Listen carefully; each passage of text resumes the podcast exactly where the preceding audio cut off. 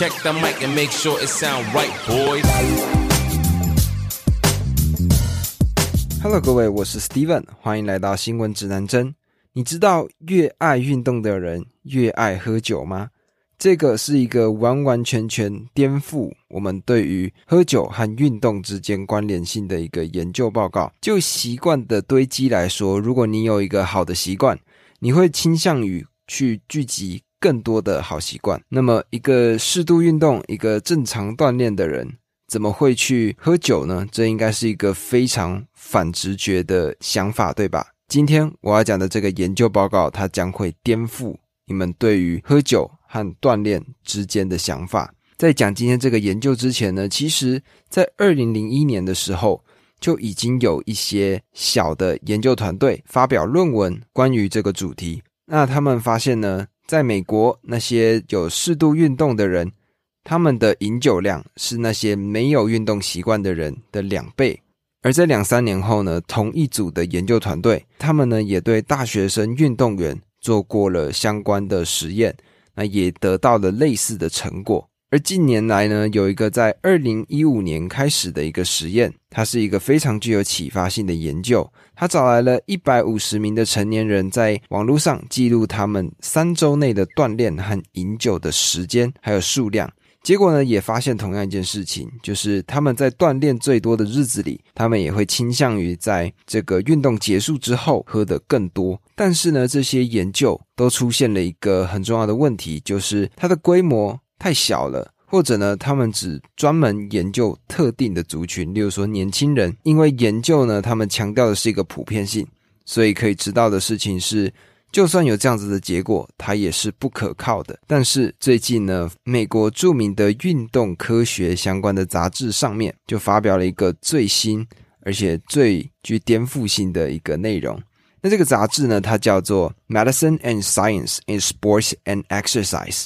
那它主要就是在探讨所有运动医学相关的知识。透过那些比较简单易懂的方法，让更多人了解运动科学，有点像是台湾的《科学人》杂志这一种科普杂志的概念。那在这个杂志上面呢，他刊登了一篇文章，名字叫做《Fit and Tipsy》，翻成中文呢就是“健康和醉酒”。那这个新的研究呢，它是 The Cooper Institute in Dallas，还有其他的一些实验机构一起共同来做的一个研究。那他们找来多少人呢？他们找来了三万八千六百五十三名达到法定年龄的成年人，并且要求呢，他们必须要记录他们饮酒的次数还有时间。那他透过收集这些数据，最后呢，做出了这样子的一个结论。他们发现呢，跟之前那些早期的研究一样，身体越健康的人，锻炼越多的人，他们喝的越多。最健康的那些女性，她们适度饮酒的可能性是那些没有运动习惯的女性的两倍。那适度运动的男性呢？他们饮酒的可能性是那些没有运动习惯的男性的两倍多。那对于女性来说，什么是适度饮酒呢？大概就是一周内喝了四到七杯的啤酒啊、葡萄酒啊，或者是烈酒。那对男性来说呢？什么是适度饮酒？也就是大概每周最多就是十四杯。所以这个实验，这个报告，它是完完全全颠覆了我们以前对于喝酒和锻炼之间的一个想象。那这个结果对于经常锻炼的人，它意味着什么？那这个研究的执行主任叫做 Karam Chevol，他就说到，这个结果，他的意思就是要让那些经常锻炼的人，要更加去注意自己的饮酒量。因为这个研究的结果呢，它反而是表明了那些常去运动的人更有机会喝下更多的酒，所以这个实验呢，它真真正正的颠覆了所有人的想象。那目前呢，对于这个原因，他们其实也不是非常的肯定。目前呢，他们推断的可能性是说，一起锻炼的人，他们可能会在锻炼结束之后。结伴一起去喝酒，一起去活动。例如说，像球队啊，或者说呃一些团队，他们可能在做完一些活动之后，接下来也会一起去玩乐，做些其他的事情。而这也会让大家有更多的可能性去喝下更多的酒。那科学上呢，也透露出了一个有趣的可能性，也就是一个动物研究，它发表在《Frontiers in Psychiatry，它显示在运动和摄入酒精的时候，都可以点亮大脑中关于奖励处理相关的部分。所以运动快乐，喝酒快乐，运动加喝酒就是双倍的快乐。那今天的研究呢，希望大家就可以理解到说运动。和喝酒之间的关联性，并且把它分享给你们的朋友，让他们知道说，原来爱运动又爱喝酒并不是错的，这其实才是真正的人类天性。而当然，适度饮酒是最为重要的事情。我想这个应该也不用再多谈了吧。那稍微更新一下频道的近况。那我最近呢，在思考说要把频道稍微的来去改一下名字，因为呢，就是如果。去新闻上找打“新闻”两个字的时候，大部分出现的都是呃像公视、台视这种专门的电视台。那新闻指南针呢？这个名字它反而就会被算法给洗掉。所以呢，我自己的规划是说，我打算在新闻指南针的前面再加一些呃我个人的名字啊，或者是一些小小可爱的东西，例如说 Steven。Steven 好像不太好，史提芬，史提芬，史提芬多，诶，史提芬多感觉还不错。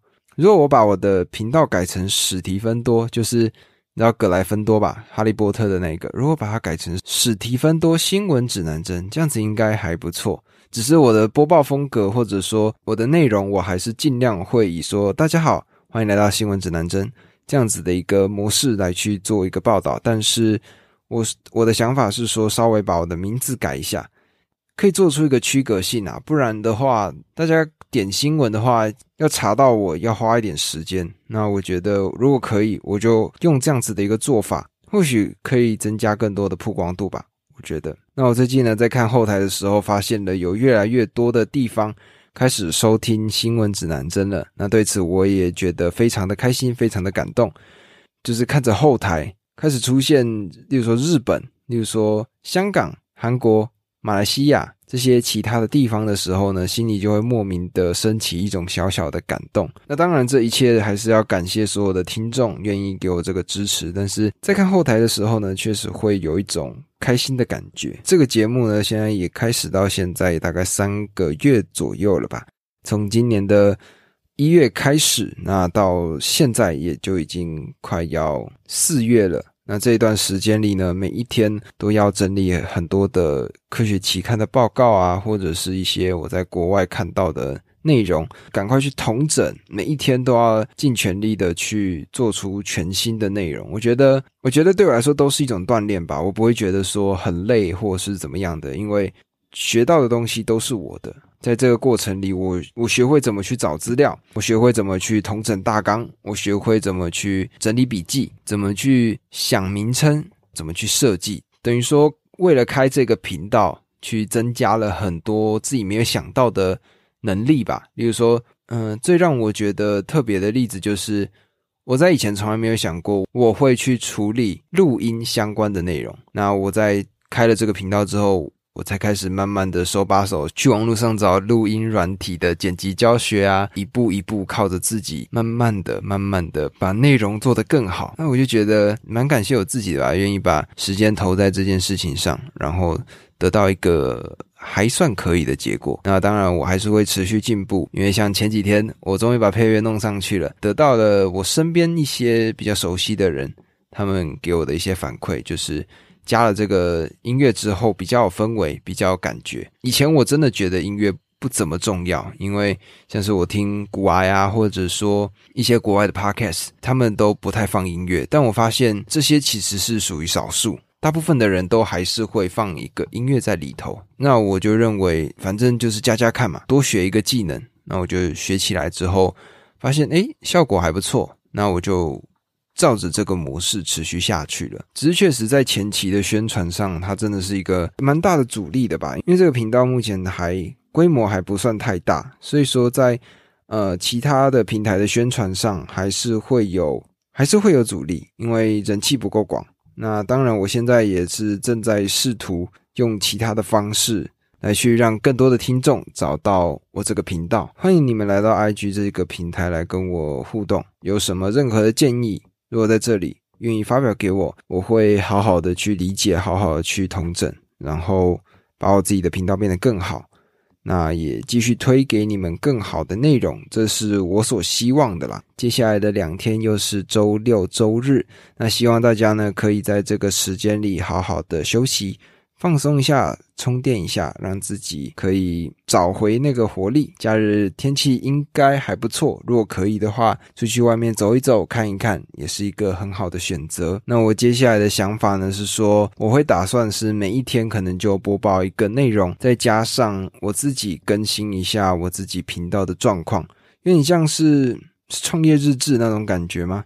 就是每一天透过自己的声音把。我的每一个经过录制下来，放在这里，放在这个平台上。那以后呢，我就可以回来再去看看我之前所讲过的哪些话，所做过的什么内容。那这个就是我接下来频道会慢慢的往这个方向去走，就是一个新闻加上我自己的状况更新。那也欢迎各位，如果有任何的主题想要知道、想要了解的话，也可以私信给我，我会特别的去做同整。